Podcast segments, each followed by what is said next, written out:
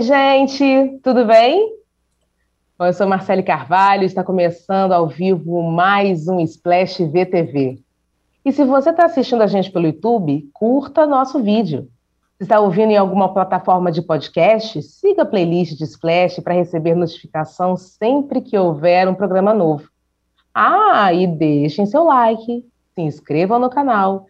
Podem chegar com os comentários no chat do YouTube que a gente adora, viu? Bom, eu não estou sozinha, graças a Deus. Estou aqui com as queridas Aline Ramos e Cristina Padglione. Bem-vindo, meninas! Olá, olá! Tudo bem? Salve, salve! Tudo certo. Então tá certo. Temos coisas muito legais para falar hoje aí com os nossos queridos internautas, as pessoas que estão assistindo a gente também pelo chat, enfim. Temos muitas coisas para falar, hein? E a gente vai começar com uma coisinha, uma curiosidade. Adi, Aline, vocês já foram ao Pantanal? Porque se vocês não foram ainda ao Pantanal e estão com vontade de ir algum dia, já sabem onde vocês podem ficar, né? É só bater ali na fazenda do Zé Leôncio, que vai, ser, vai ter sempre um quartinho ali pronto, disponível para os visitantes, hein? Por que, que eu estou brincando com isso, minha gente? Porque realmente a Fazenda do Zé Leôncio está igualzinho o coração de mãe, está sempre cabendo mais um.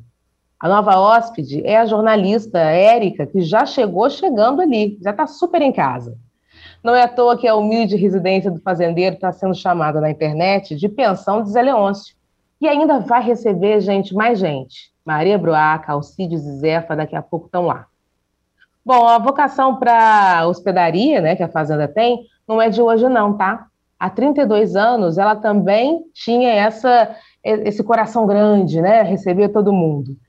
Porém, tanto tempo depois, o autor, né, o Bruno Luperi, ele está dando umas adaptadas assim nas situações e quem viu a trama original sabe bem identificar as diferenças pontuais, como é o caso da homofobia, que foi, né, o caso da homofobia contra o Zakir.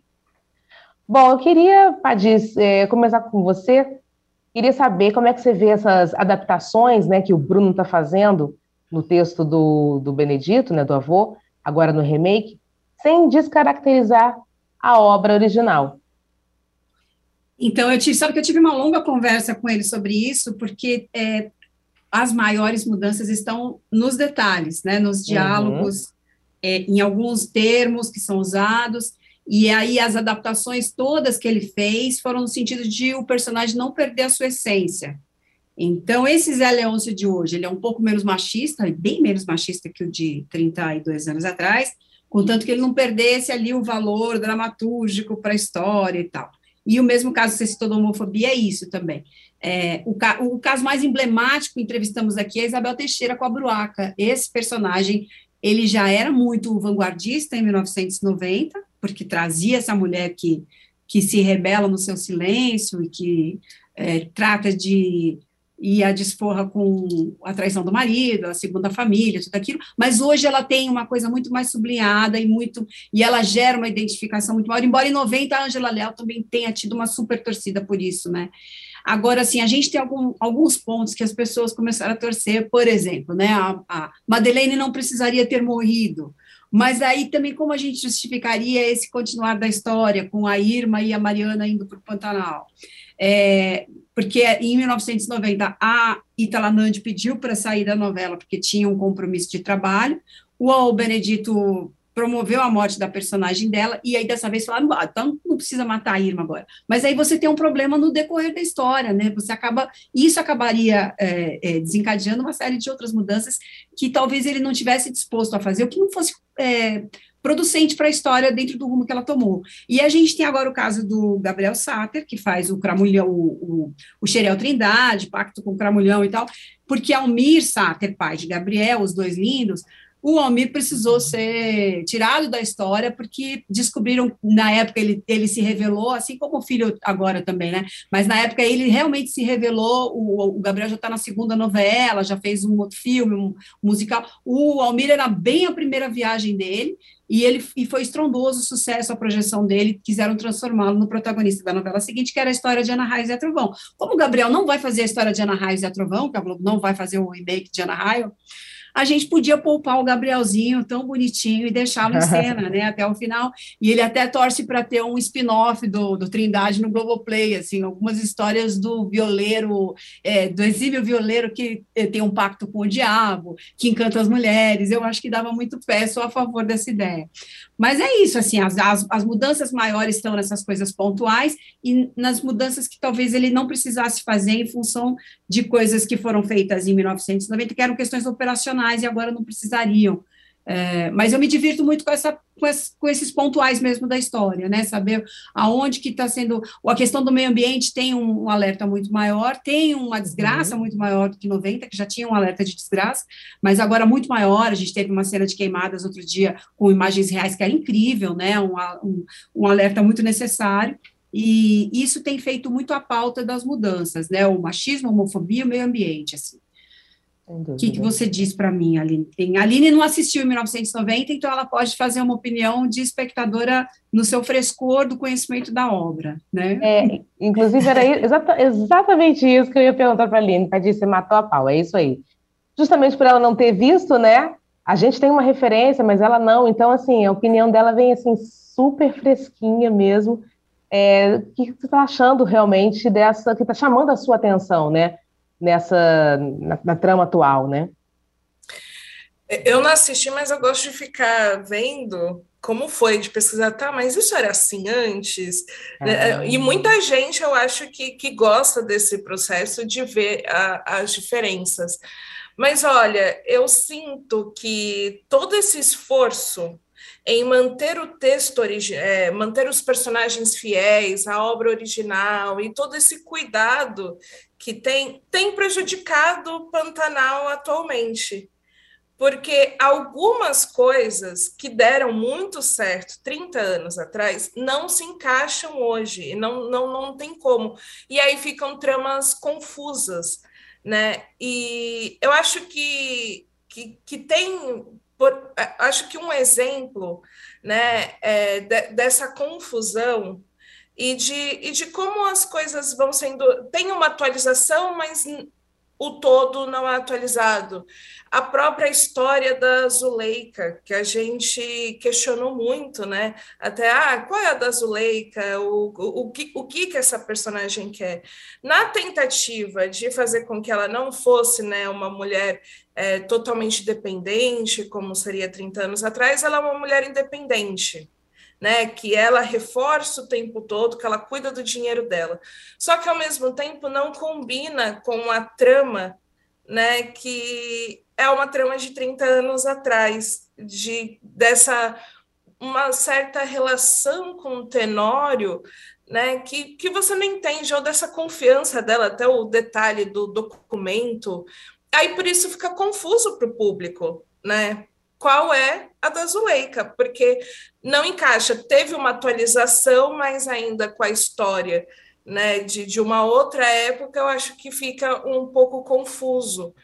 E aí tem algumas mudanças, a própria história do racismo eu achei que foi muito mal colocado, porque também teve, é, eu senti que na, tentativa também de não colocar em mais coisas, ficou só naquele núcleo, nos dois filhos, né, que do Tenório, que é, falam do, do, racismo, do pai, por aí vai. Só que não foi construída uma história para o público para compreender que teve racismo de fato, né? Ou alguma coisa que fizesse com os filhos, que os filhos desconfiassem. Eu sinto que todo mundo assistiu e ficou um pouco assim, tá, beleza, o que os personagens estão falando é, é importante, mas parece que não está se encaixando com a trama. Então eu sinto que tem coisas que, que, que vão, vão prejudicando um pouquinho que dava para mudar, né? Mas incluir em, em, em mais núcleos, mudar um pouco a história para que fizesse sentido. As atualizações elas são ótimas, mas algumas eu sinto que não tá dando certo. Acho que a que deu mais certo, assim, é de fato a história do Zaquiel é, e da, da Mariana e o próprio discurso do Zé Leôncio falando sobre homofobia. Eu acho que ali foi o um, ciclo completo, assim, a gente conseguiu acompanhar o que os personagens estavam falando. Entendi. É, realmente, assim, eu, eu também eu esperava um pouco mais essa história do, do, do racismo, né? Aquele racismo meio velado, aquela coisa é, é, ah, não apresenta o, o, os filhos nem né, né, não, não, não quer apresentar, não quer ser visto, não só pelo fato de ter uma primeira família, mas também pelo fato de que não, não quer que as pessoas saibam é, que eu tenho uma família mestiça, né? Uma família que eu estou ali junto com a mulher negra e meus filhos, né? Também negros e tal. É, isso daí realmente ficou uma coisa meio jogada. Eu não sei se o Padre teve essa sensação também. Eu senti isso sim. É, mas tiveram realmente outras, outras atualizações. Essa, então, do, dos aqui, como você bem pontuou, você vir é, é, a cena na primeira versão, né, e, e você vir agora, é um abismo, né, é bem diferente. Mas eu queria ouvir a Padi em relação a, essa, a esse tema que a gente colocou aqui, que a Aline colocou, justamente sobre ter sido muito raso, essa história do, da, do preconceito, né, que o próprio é, é, é, personagem do Murilo teria da família, né, do Tenório. Sim, eu achei que foi pouco orgânico mesmo, né? Foi porque foi mencionado em alguns diálogos que o pai teria vergonha dos filhos e, e, a desconfiança dos filhos de que era uma questão racista. Eles falam sobre isso em mais de um mais de uma cena é, e um, um, irmão questiona o outro, por que, que ele nunca apareceu nas festas da escola, por que, que ele nunca apresentou a gente, e aí ficam levantando essa questão do racismo. É, ela é bem veladinha mesmo, assim, talvez como caiba para um personagem como o Tenório, que deve achar até hoje aquele que repete o discurso de que não há racismo no Brasil porque para ele é muito velado, né? Para ele é uma coisa que uhum. não, eu não tô, não, imagina, não tô, que é o cara que está muito dentro, tão dentro do racismo estrutural que não sente e não pode corrigir porque não admite que exista. Então, nesse ponto, eu acho bom, acho, acho muito perto do caráter dele, do personagem, mas concordo que a gente poderia ter cenas é, com algum exemplo mais concreto, né? Fica muito. Os meninos têm, sei lá, 20 anos, o outro tem um pouco mais, e de repente, depois de 20 anos, eles começam a discutir: será que o pai não tem algum problema com a gente? É, então, nesse sentido, é. parece uma coisa muito pouco orgânica, né? Muito pouco natural mesmo ali. Porque se essa conversa não podia ter aparecido ali. Talvez ela devesse ter aparecido mais de cara, talvez eles devessem mencionar isso como uma lembrança que eles já tinham, mas ela parece como se fosse uma descoberta nova. Realmente é pouco orgânico mesmo, vou concordar com a Aline nesse sentido. Exatamente. Agora me diz uma coisa, é, e essa vocação, essa tendência realmente da fazenda abarcar tanta gente, né? Todo mundo que chega lá, não, pode entrar, pode entrar. É realmente uma a, a como é que fala aquela coisa da hospitalidade, hospitalidade pantaneira mesmo, ou realmente é para dar aquele molho gostoso na história, né? Para todo mundo realmente ir lá criar os, os conflitos. Como uma boa trama, a gente precisa também disso. Né? A gente estava esperando, meu Deus, Mariana vai chegar lá, como é que vai ser essa relação? E nossa, a já está lá, toda, toda, que parece que é a dona da casa. Enfim, como é que, que, vocês acham dele ter mantido justamente isso, né? Esse, esse coração de mãe da Fazenda, e que hoje, né, a gente tem aí o Twitter, a gente tem as redes sociais que não perdoam e começam a fazer seus memes, as suas brincadeiras em relação a isso. Olha, eu acho engraçado, né, pelo, é, pela questão do meme mesmo, e, e, assim, é, às vezes a gente se questiona, nossa, mas todo mundo vai para lá numa facilidade. É, eu acho que aí entra um pouco o pacto né, com o público de que todo mundo sabe que não seria assim na vida real, né? Mas a gente precisa disso para que os personagens se conheçam e a história se desenrole. Até porque, né, se a gente for pensar, né, o que, que é o Pantanal apresentado para o público, ele não tem muitas opções. Alguém que chega lá não tem muitas opções em onde se hospedar.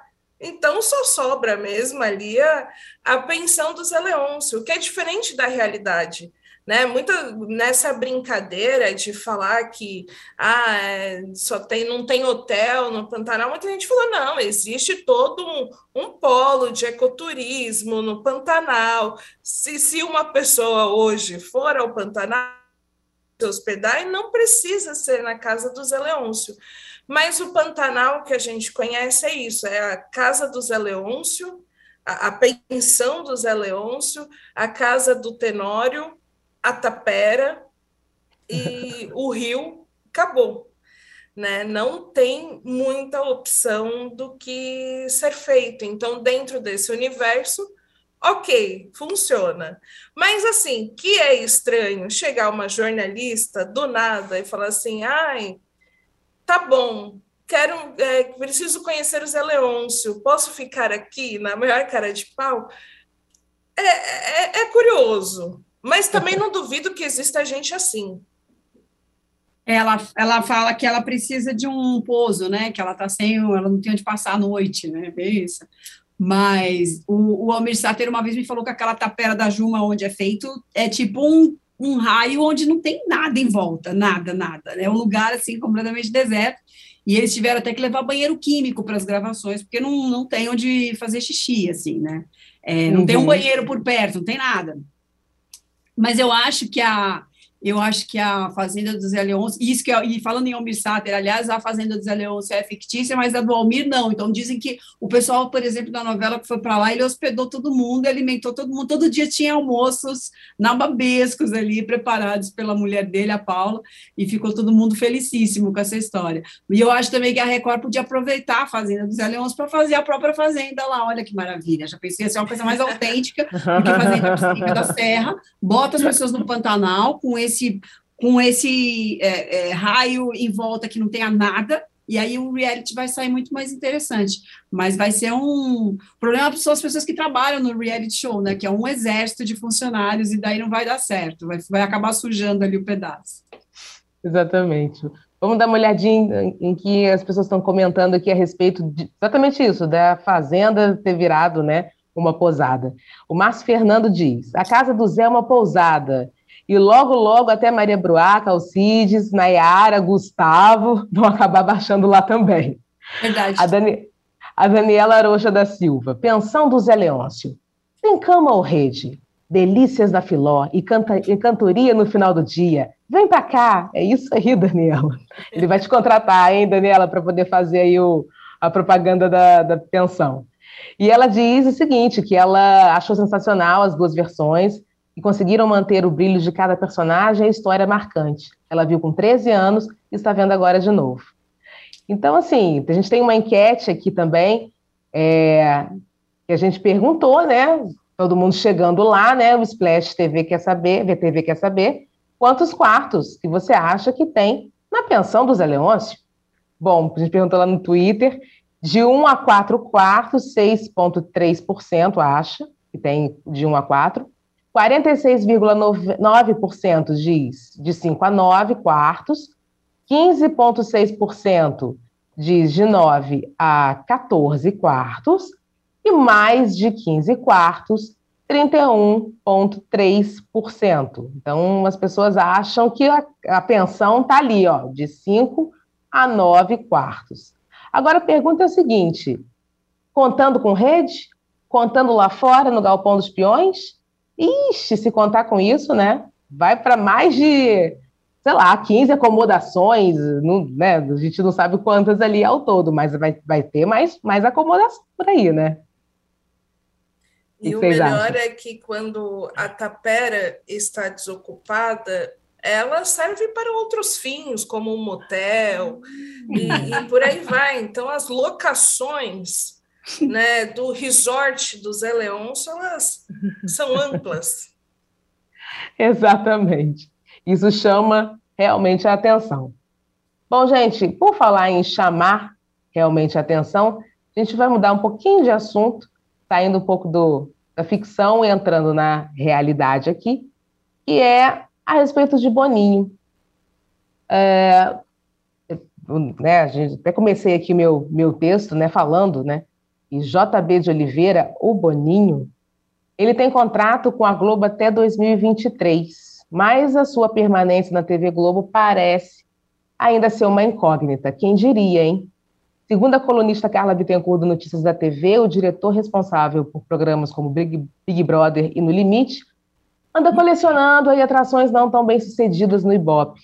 A seu favor, contaria, né? O Caldeirão com o Mion, o Domingão com o Hulk, e também há quem veja, né, a saída da Ana Furtado, a mulher dele, da, da emissora, como uma perda de prestígio do diretor. Bom, Padir, é, sob o guarda-chuva dele está agora o Pipoca da Ivete, né, o novo programa da Ivete Sangalo. Você acha que essas pode ser uma chance, né, para o Boninho de reverter essa situação? Porque é uma, era uma coisa muito, muito doida, né? Se você parar para pensar, o Boninho aí vai negociar permanência e tal. Para mim, ele era uma pessoa que ia ficar uh, uh, na emissora até, sei lá, como o pai dele ficou durante tanto tempo, enfim. Como é que você vê isso? Eu acho que o Boninho, qualquer, qualquer possibilidade de Boninho sair da emissora hoje, da Globo, ela está atrelada ao salário. Não é outra hum. coisa, porque ninguém acerta o tempo todo, ele tem coleciona muito mais acertos do que erros é, programas que deram errado. Vai, o Zig Zag Arena era um programa que você podia ver do começo que não ia, não ia vingar. Mas o Big Brother tem um faturamento gigantesco, não é fácil levar aquilo, não é nada fácil, como sabemos, como a gente vê, por exemplo, a Record faz com muita competência a Fazenda, é, com um cara que é o Carelli, que sabia fazer isso já desde a Casa dos Artistas no SBT, coleciona uma larga experiência em reality show, às vezes as coisas funcionam, às vezes as coisas não funcionam, às vezes o elenco dá ruim, é assim, uma conjunção de fatores que, que pode dar errado e que não necessariamente está atrelada à genialidade do diretor, que me parece que acerta muito mais do que é. Então, se você vai tirar o Boninho, vai colocar quem? Né? Quais, quais são as pessoas capazes hoje de acumular esse guarda-chuva, como você falou? De maneira que eu só posso entender que eles estão no momento de, de, de romper salários altos, e tentar resolver as coisas é, no caixa de, de uma maneira arriscada, né? Eu acho que é arriscado. O Agnaldo Silva coleciona muitos sucessos na Globo, né? O, a, o próprio Viva, quando reprisa, reprisou Tieta é, e outras, fez Rock Santeiro, foi ele que, a novela do Dias Gomes, mas ele que levou, enfim, colecionam vários sucessos. Errou no Sétimo Guardião, mandaram o cara embora. Mas assim, por que que, ali teve alguma outra coisa também que acho que foi de bom entendimento com a direção da época e tal. Mas o que, que justifica é, é, se descartar pessoas que deram tão certo e que em algum momento que elas não agradaram, um momento em dez, elas são descartadas? Para mim, só a questão salarial explica e essa necessidade de reduzir a folha de pagamentos, é isso. Entendi. É, eu fico pensando que, além de, de tudo, né, o Boninho, ele é uma, uma grife, né? Então, assim, você descarta o, o Boninho, ok, outras, outros profissionais também acab, acab, acabam sendo uma grife dentro das suas, dos seus gêneros. É, mas, assim, você descarta o Boninho, é, outra emissora, né, ou streaming mesmo, pode abarcá-lo ali, né, é, é, eu acho meio, meio preocupante para a própria Globo. E eu queria saber da Aline é justamente o seguinte: não tem dúvida sobre o talento do, do Boninho, né? Ele é um cara bastante, é, além de bastante talentoso, ele também é um cara um, um pouco difícil de se, se, trabalhar, mas enfim, o talento dele vem, vem à frente. E mesmo o BBB não tem, tendo sido um sucesso de crítica, foi um, um sucesso comercial, né? Então você acha que se por um acaso acabe se concretizando a saída do Boninho da TV Globo, é, o que, que, a emissora pode, é, de fato, perder com, com a saída, com a ausência dele no quadro de funcionários, né? Olha, em relação ao BBB, eu acredito que é um programa capaz de continuar com a qualidade, com o apelo, mesmo sem o Boninho é justamente porque nos últimos anos o BBB não depois de 2020 que se criou o camarote, o BBB não teve tantas inovações na sua dinâmica. Isso é inclusive uma das questões em que a gente, né, até critica, ah, seria interessante dinâmicas diferentes, né? Acho que, que, que isso daria um respiro melhor para o BBB. Enfim, ele conseguiu fazer essa renovação em 2020, colocar o BBB em outro patamar, mas ao mesmo tempo não tem tanta inovação. Então, assim, o que já teve de conhecimento criado sobre o próprio BBB, obviamente, está dentro da emissora e com outras pessoas. né, que podem tentar né, coisas novas aí né, na, na dinâmica do BBB. E aí eu acho que a, a questão é que é isso, é, o BBB ele, ele gera um faturamento muito alto, só que talvez é, o fato de outros programas né, não dar faturamento, não render, preocupe né, a, a, a direção da emissora. Então, acho que até no restante me questiono assim se ele faria tanta falta, né? O que que de fato, o que que ele influencia tanto, por exemplo, o próprio Domingão, foi assim um auê quando teve a saída do Faustão, a entrada do Luciano Huck, e, e aí no começo discutindo, a gente discutiu a audiência, e agora parece que as coisas estão caminhando, mas a própria produção criativa do Domingão teve pouco dedo do, do Boninho, né? Não teve tanta coisa dele ali. E a gente tem também é isso, ao mesmo tempo não é só o BBB, não é só o Domingão, tem também o Caldeirão com Mion. Eu acho que aí são os, o, o, os três cartões de visita do, do Boninho, né, que são ótimos. E aí tem esses outros programas, talvez queiram. Às vezes o Boninho nem, nem vai ser necessariamente demitido ou decida sair da Globo. É, às vezes só vão dividir esses outros programas passar para outras pessoas, né? E, enfim, para ver se, se dá certo, esses outros horários que a gente também não sabe como vai ser a, a, a pipoca da Ivete, mas enfim, é, é, é, é isso. Ele acerta muito, mas uhum. também erra muito. Esse, isso é o que faz parte do processo de inovação em qualquer empresa. Se a Globo quer inovar, ela precisa ter espaço para o erro. A questão é o quanto eles estão dispostos a lidar com os seus talentos errando para que eles possam criar coisas novas e coisas interessantes e que estejam na vanguarda né, do mercado audiovisual. Ah, a gente vai dar um pulinho agora para ver a opinião das pessoas que ficaram realmente surpresas com essa com essa notícia, né, com a possibilidade dele sair, mas a Beatriz Medeiros levantou uma questão. Acho que Boninho pediu para sair e ele já está treinando aquele diretor português para o lugar dele.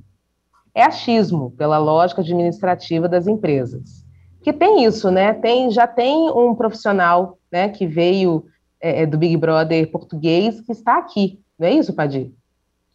Sabe que eu li sobre isso, mas eu não tenho essa informação. Não sei, não sei que profissional português seria isso. Não tenho notícias sobre o Big Brother de Portugal ser mais é, barulhento que o daqui, porque a gente tem isso também, né? Tem é um formato pronto para exportação, com adaptações em cada país. O que sempre se falou é que o brasileiro é, tem uma maestria na maneira de adaptar esse linguajar, os, os os modos, o elenco, ele tem toda uma maneira de adaptar isso para o, o gosto brasileiro, sem infringir a cartilha da Endemol Shine, que, que pede uhum. um, uma coisa muito é, é, engessada, mas com possibilidades de, de ser moldada. Então, eu não tenho essa informação sobre o diretor português, assim, e eu não sei se a gente teria alguém que viria só para fazer o Big Brother, né? Eu acho que se a gente tem um cara que faz vários programas, é isso que eu pergunto. A gente vai botar um, um a gente vai ter um diretor fazendo, é porque ele na verdade ele é um diretor de núcleo, né? À frente do Big Brother tem uma pessoa, à frente do The Voice tem outra, o Pipoca tem um diretor, tem, todo mundo tem uma direção própria.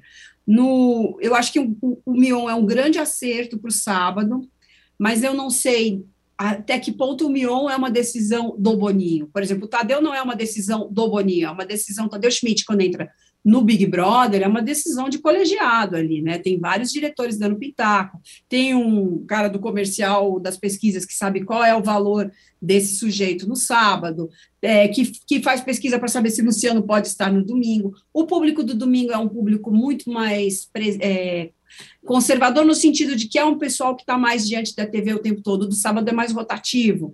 Então, no domingo é mais difícil de fazer mudança. Era meio, parecia meio claro que saindo alguém que ficou 32 anos naquele horário, eles teriam que herdar parte do, do, do formato do programa anterior, e daí Dança dos Famosos, Show dos Famosos, alguns quadros que ficaram, e descartaram de cara as, as videocacetadas, que era um grande acerto do Faustão, e como a gente viu, nem os, os substitutos ali, o, no tempo do Thiago Leifert, conseguiram fazer aquele quadro. Então, esse é um quadro que caiu fora. Mas o Luciano tem tentado fazer umas videocacetadazinhas na abertura, tal, né, para é, contemplar um pouco esse gosto.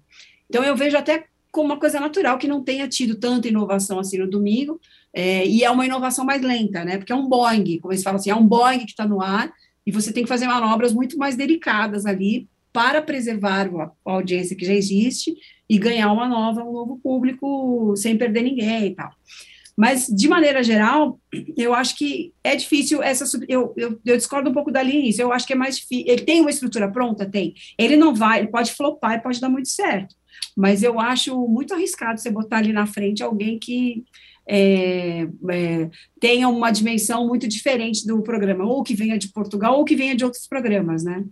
Agora, assim, impossível não é. Faustão, que estava à frente do, do, vídeo, que a gente achava que era uma coisa muito mais traumática, está funcionando. Como a gente falou aqui outro dia, a empresa tem uma estrutura muito bem organizada, que, que as coisas acabam caminhando por si. Então, você tira um nome daqui, ou dali, ou de lá, ela caminha. Só que eles estão tirando muitos nomes de uma vez só. Assim, eu não sei o que, que vai acontecer com o Globo.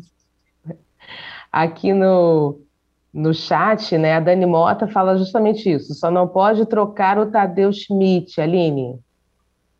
Mexam com tudo, menos com o Tadeu. Não concorda? A, a Globo garantiu que, que vai, vai continuar, mas assim, né? E se quiserem colocar o Mion? Tem esse papo também, é, tem, essa, tem essa história. Sim, exatamente. Exatamente. E, e, e, a Carol está chamando aqui. É, Globo, chama o Carelli. O Carelli, que é o Boninho, seria o Boninho lá da, da Fazenda, né? Sim. Eita, Lili. Eu Bom, acho gente, que não chamariam. O, o Carelli? Eu também acho é, que não. não. Eu também acho que não. Agora, eu acho realmente, por tudo já apresentado, eu acho realmente arriscado deixar é, o Boninho solto, vamos dizer assim. Porque realmente tem muita gente, possivelmente tem muita gente de olho no talento desse profissional. Então, né, vamos aguardar para ver se 2023 realmente Boninho acerta a permanência dele ou se ele vai estar ali, como diz, livre para o mercado. É, lembrando, vamos... Lembrando que Boninho é dono de uma rede de TV no interior de São Paulo, né? Sim. né? Da rede Vanguarda, que na verdade foi comprada pelo Boni, está no nome dos filhos do Boni. Boninho encabeça esse clã. Então ele pode também se divertir em qualquer freguesia, porque ele tem onde ficar, assim. Essa não é, não é uma questão para ele mesmo. Exatamente. Bom, gente, antes é, a gente está se encaminhando para o intervalo, mas antes de chamá-lo, é, você vai ter um tempinho aí a mais, um minutinho, para dar o seu like aqui na live, se inscrever aqui no canal e mandar seus comentários, né? Porque a gente adora ouvi-los, eu adoro lê-los aqui na live, viu? Bora mudar de canal então?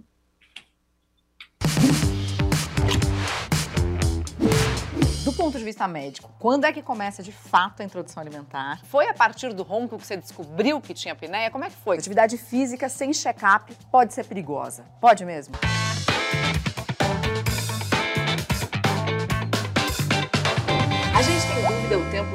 Né? Sobre tudo. E não tem nada melhor do que tirar essas dúvidas com especialistas e pessoas que já passaram pela mesma experiência. Eu recebo assim uma enxurrada de mensagens, principalmente de mulheres que descobriram câncer na tireoide por minha causa. Na quarta temporada de Conexão Viva Bem, a gente vai falar sobre gestação, alimentação infantil, distúrbios do sono, problemas na tiroide, meditação e uma porção de outros temas importantes. Mãe tem uma culpa, né? O bom de trocar informação é que você fala, não, cara, também ela erra. A gente ainda revela o que é mito e o que é verdade sobre esses assuntos e se atualiza com as últimas notícias que saíram sobre todas essas questões. Eu não vou mentir, não, tá imperdível.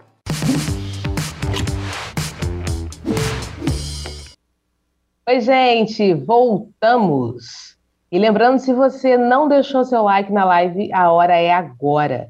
Além disso, se inscreve no canal, manda seus comentários aqui no chat, no chat do YouTube para a gente poder ler. Agora a gente vai falar de um assunto que a gente gosta, a gente estava falando de reality show ali no primeiro bloco, a gente vai voltar a falar de reality show, só que agora sobre a estreia da segunda temporada de Ilha Record. Ela estreou ontem, trazendo Mariana Rios na apresentação do programa. E o clima de discórdia começou logo na primeira dinâmica ali.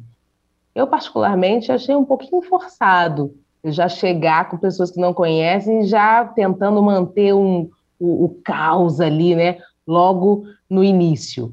Mas eu queria ouvir as impressões iniciais da Aline sobre a estreia da nova edição e da Mineira Mariana no lugar da paulista Sabrina Sato. Aline, o que você achou aí dessa estreia e dessa troca né, de apresentadoras?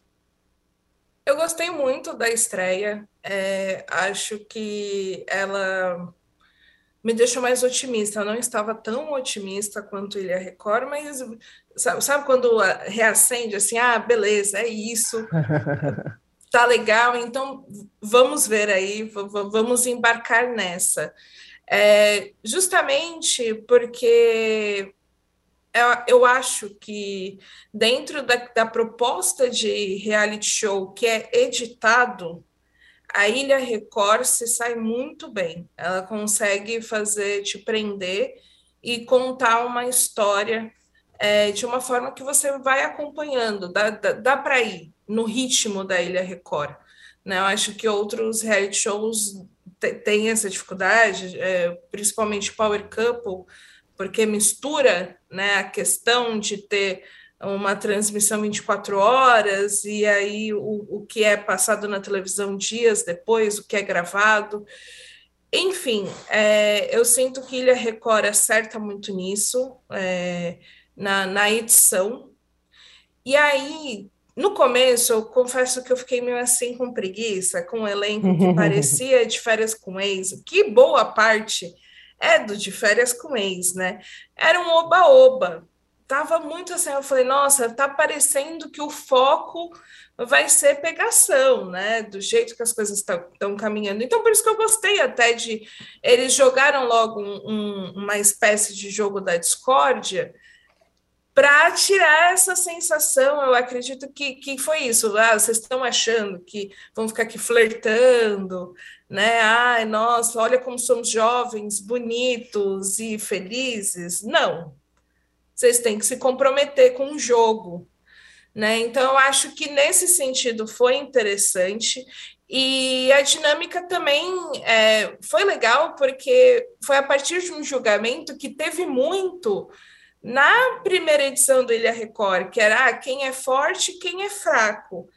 Isso são coisas que todo mundo ali pensa, né? Mas ninguém gosta de revelar. Então, quando você obriga o pessoal a revelar quem você acha forte e até questão fisicamente e quem você acha fraco, já mexe, né? E já cria desconfiança, por mais que não crie treta, cria desconfiança entre as pessoas, o que é interessante. E assim, é, quando foi divulgado o elenco da Ilha Record também, o pessoal falou muito da questão de ter muitas pessoas desconhecidas.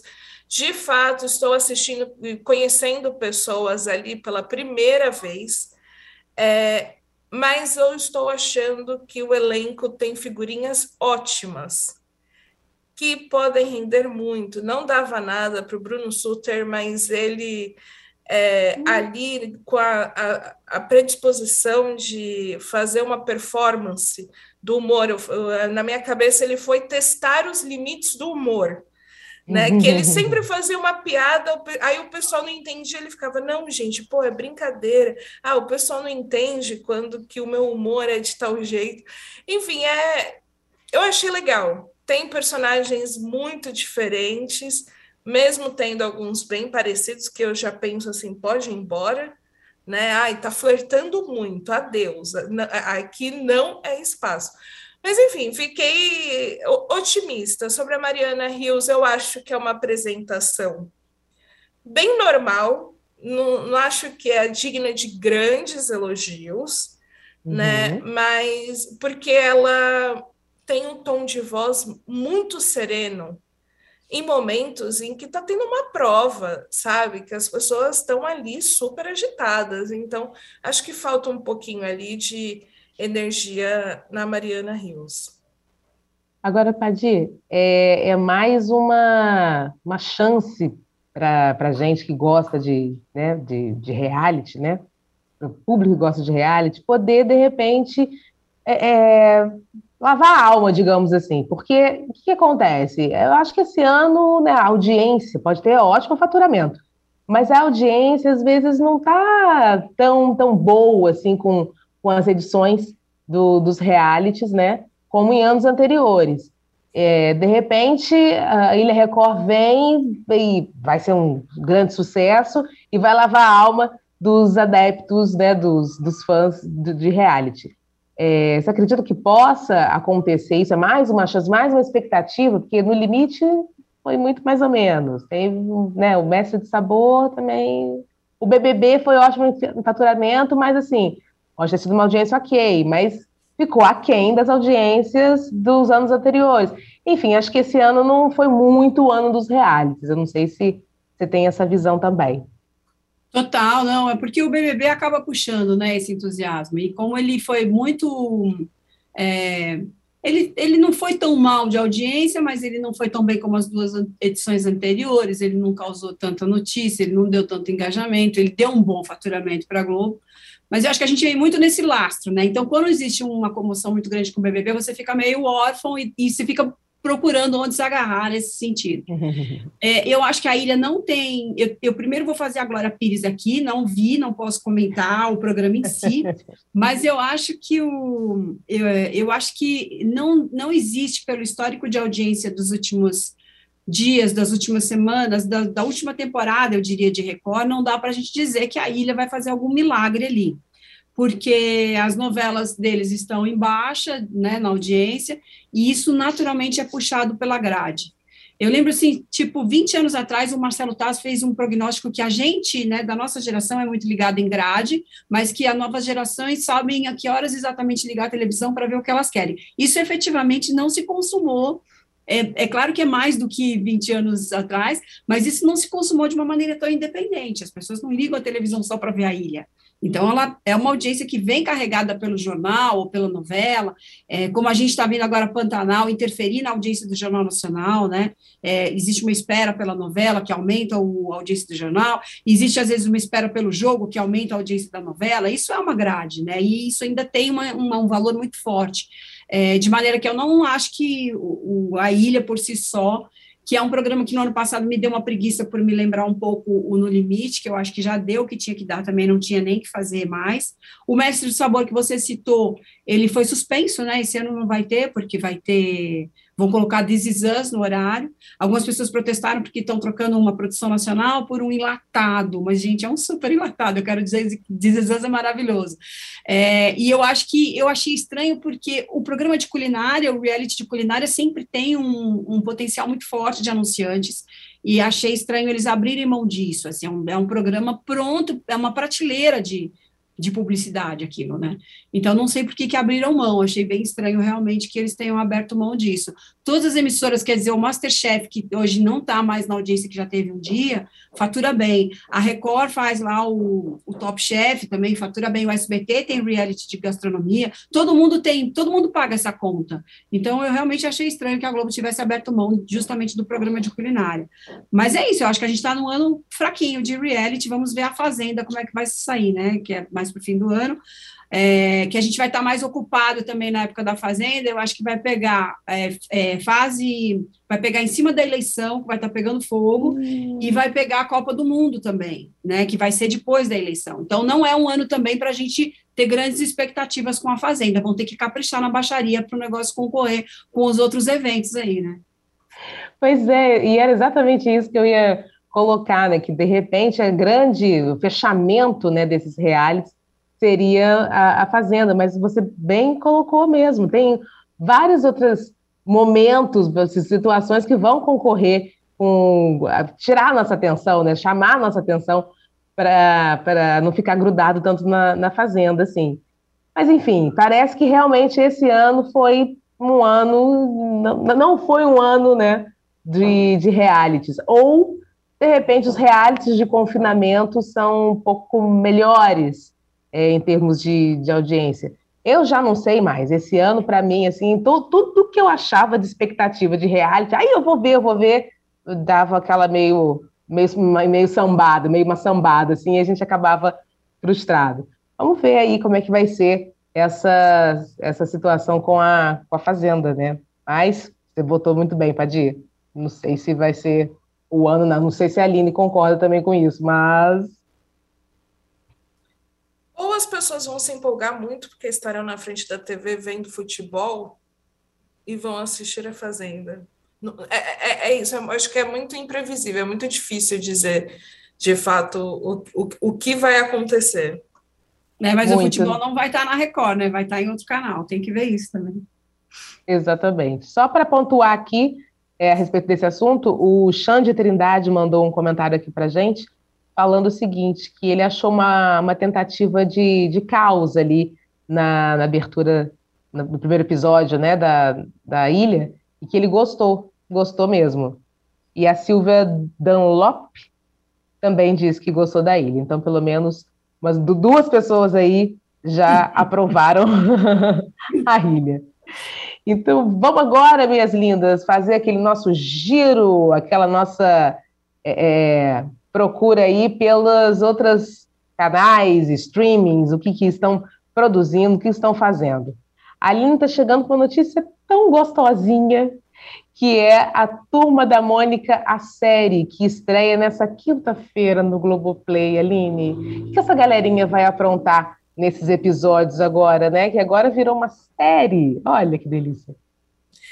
Enfim, é, a, é, é, é realmente uma notícia gostosa, né? Porque mexe com a, a nossa memória, nostalgia e por aí vai. É, essa produção ela é, é original, e vai ter oito episódios. Vai ser uma série live action, então não é animação, não é desenho, são atores, né, fazendo os personagens.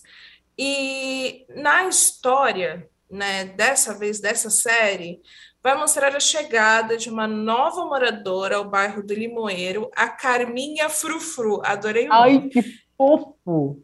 que vai abalar a relação dos cinco protagonistas da série: Mônica, Cebolinha, Cascão, Magali e Milena.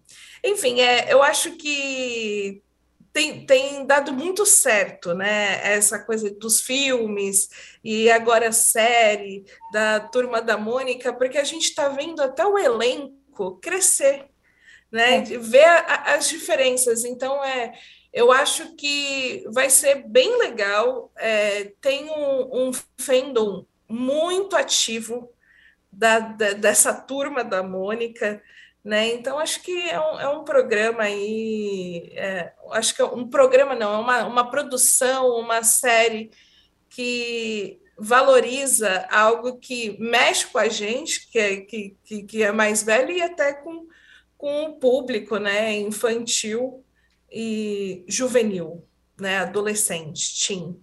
Enfim, vamos aguardar.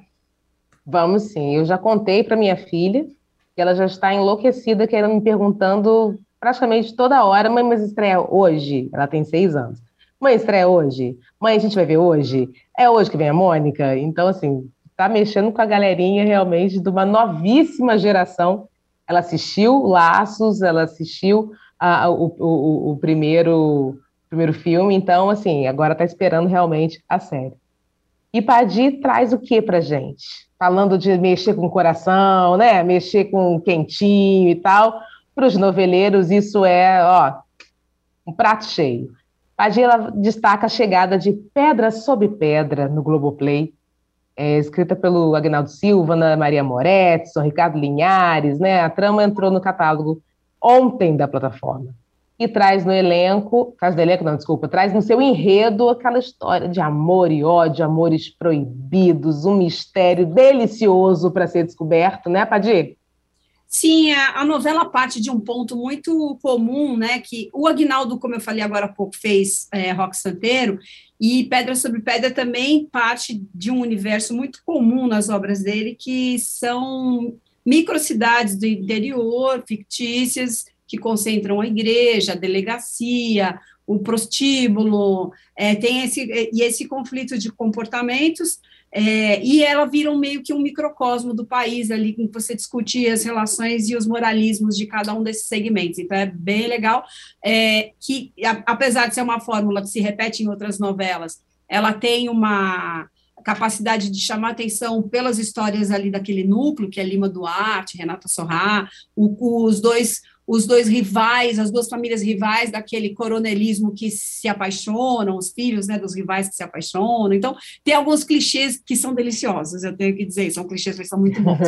e a gente tem que lembrar que é uma novela que foi a última de Armando Bogos, é, em que ele fazia Cândido Alegria, que é maravilhoso, assim, por isso que eu digo assim, as histórias, o microcosmo de país, a delegacia, a igreja, tal, pode ser uma coisa meio parecida até com aquela forma de rock santeiro, mas as histórias que estão nesse formato equivalem, e os personagens e os atores. Então, o Bogos faz ali um, um vilão sensacional, é, eu não sei se eu devo, se é spoiler, né? Eu acho que não. A, a pessoa da, os diretores da Globo falam que não tem spoiler em novela, porque quanto mais você fala, mais as pessoas querem ver como foi.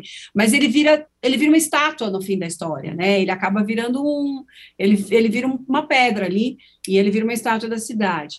E a direção foi do saudoso Paulo Biratã, que é conhecido como um diretor que o maior mestre de escalação de elenco que a Globo já teve, que fazia coisas geniais, né? Que sabia exatamente que ator cabia em cada personagem. Para se ter uma ideia, eu ouvi de Gilberto Braga que foi ele que escolheu Beatriz Segal para ser Odete Reutemann, eu acho que isso diz muita coisa. É. E o Paulinho faz um. Ele morreu em 90, 98, né? Morreu cedo e tal, mas ali em Pedra sobre Pedra, que é uma novela, acho que de 93, né? Se não me engano, ele 90, faz um. É é, ele faz um, uma espécie de. A Renata Sorrá termina sem ninguém, e ele faz tipo um galã, que ele era um, conhecido como um galã também por trás das câmeras, é, sem nenhuma fala. Ele faz um personagem, uma participação especial, em que ele entrega as luvas que ele esqueceu no trem, uma, uma cena linda gravada em Portugal.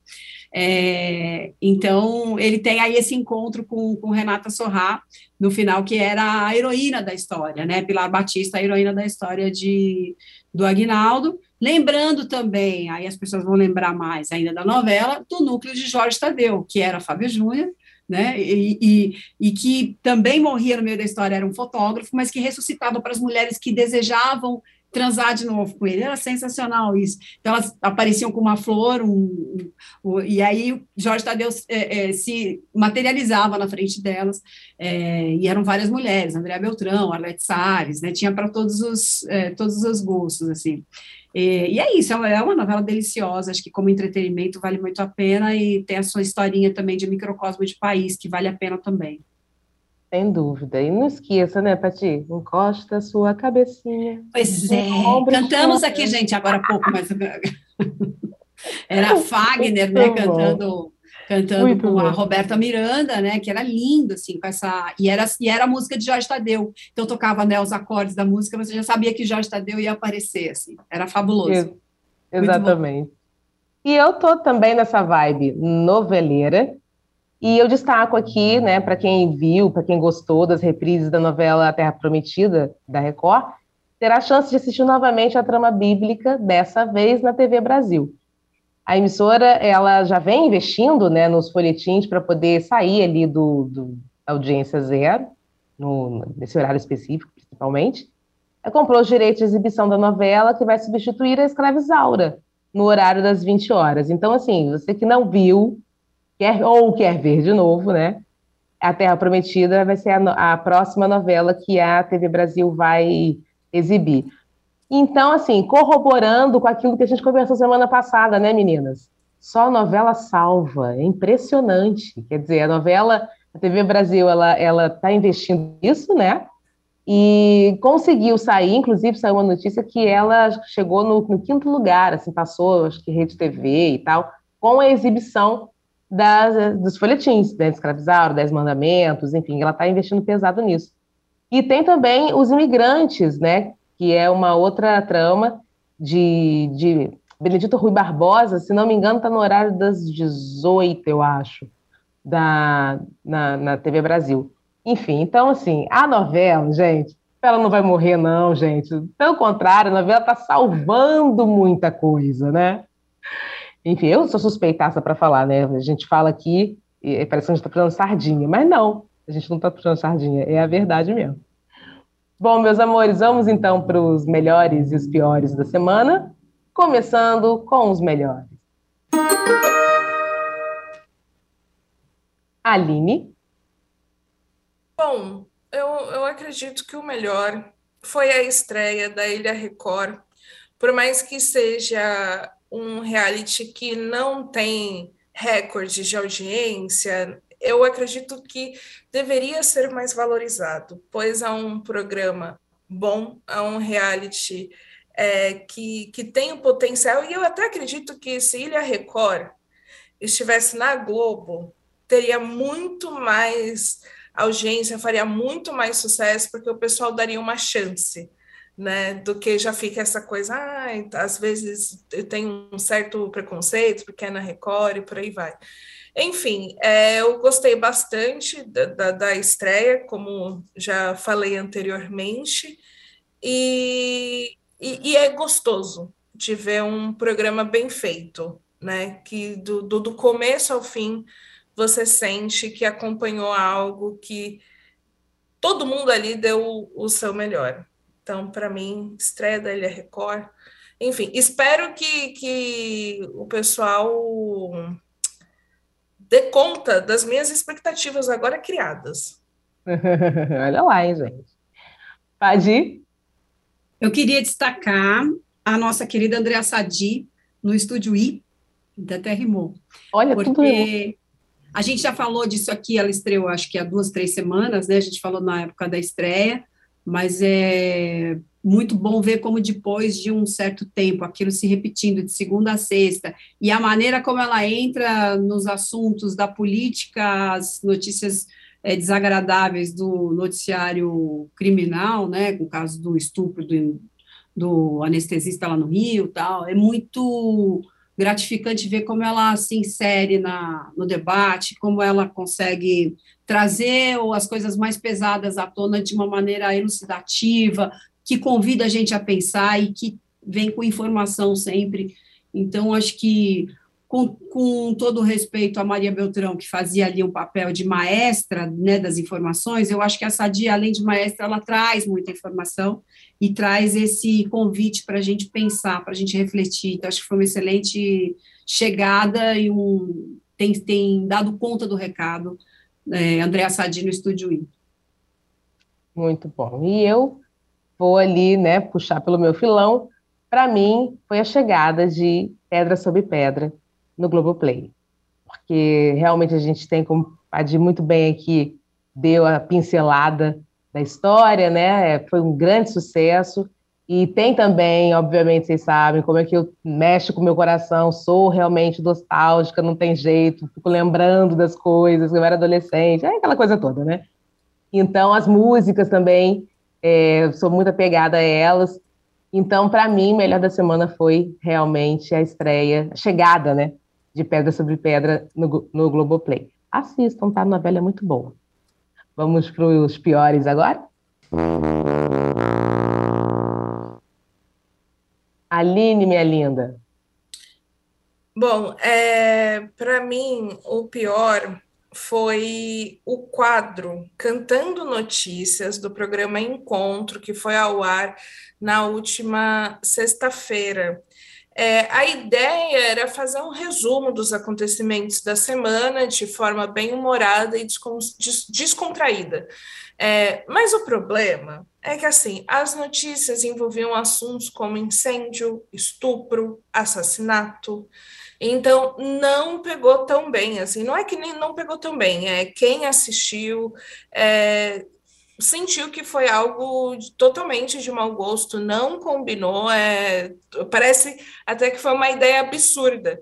Só que vale lembrar que a primeira vez que esse quadro foi ao ar, é, ele foi com a Patrícia Poeta é, no encontro, mas ele. Essa foi a primeira vez com a Patrícia Poeta, mas ele estreou em abril com a Fátima Bernardes no comando. Então, assim, muita gente jogou a culpa né, desse quadro na Patrícia, mas já existia. É que talvez com todo mundo com a lupa né, sobre ela, sobre a estreia do programa, parou, olhou e falou assim: opa, não é legal, e aí ela se deu mal por, por ter sido né, na vez da semana da estreia dela.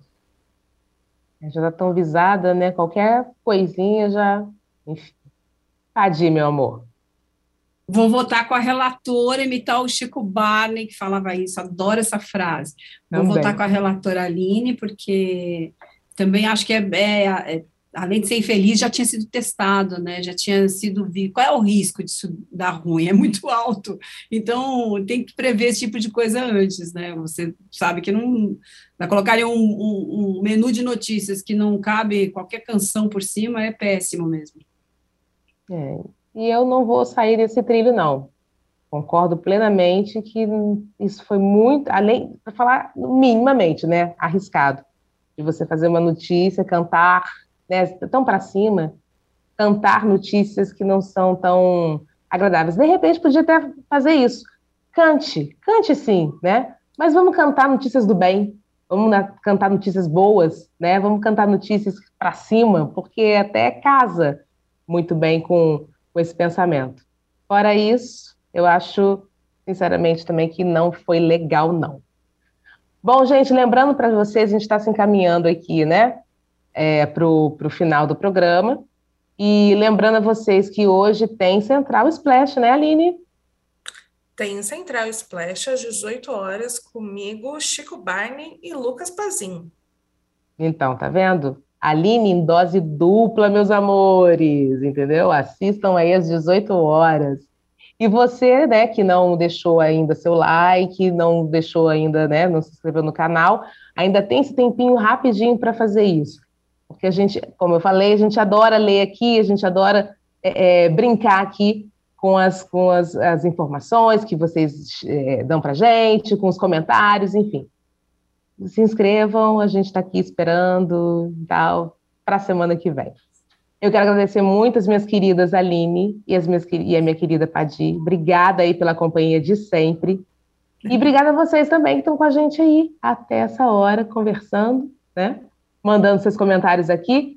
E semana que vem a gente está de volta com mais um Splash VTV ao vivaço. Beijo grande para vocês, uma boa terça. Até. Beijo. Tchau. Beijo, tchauzinho.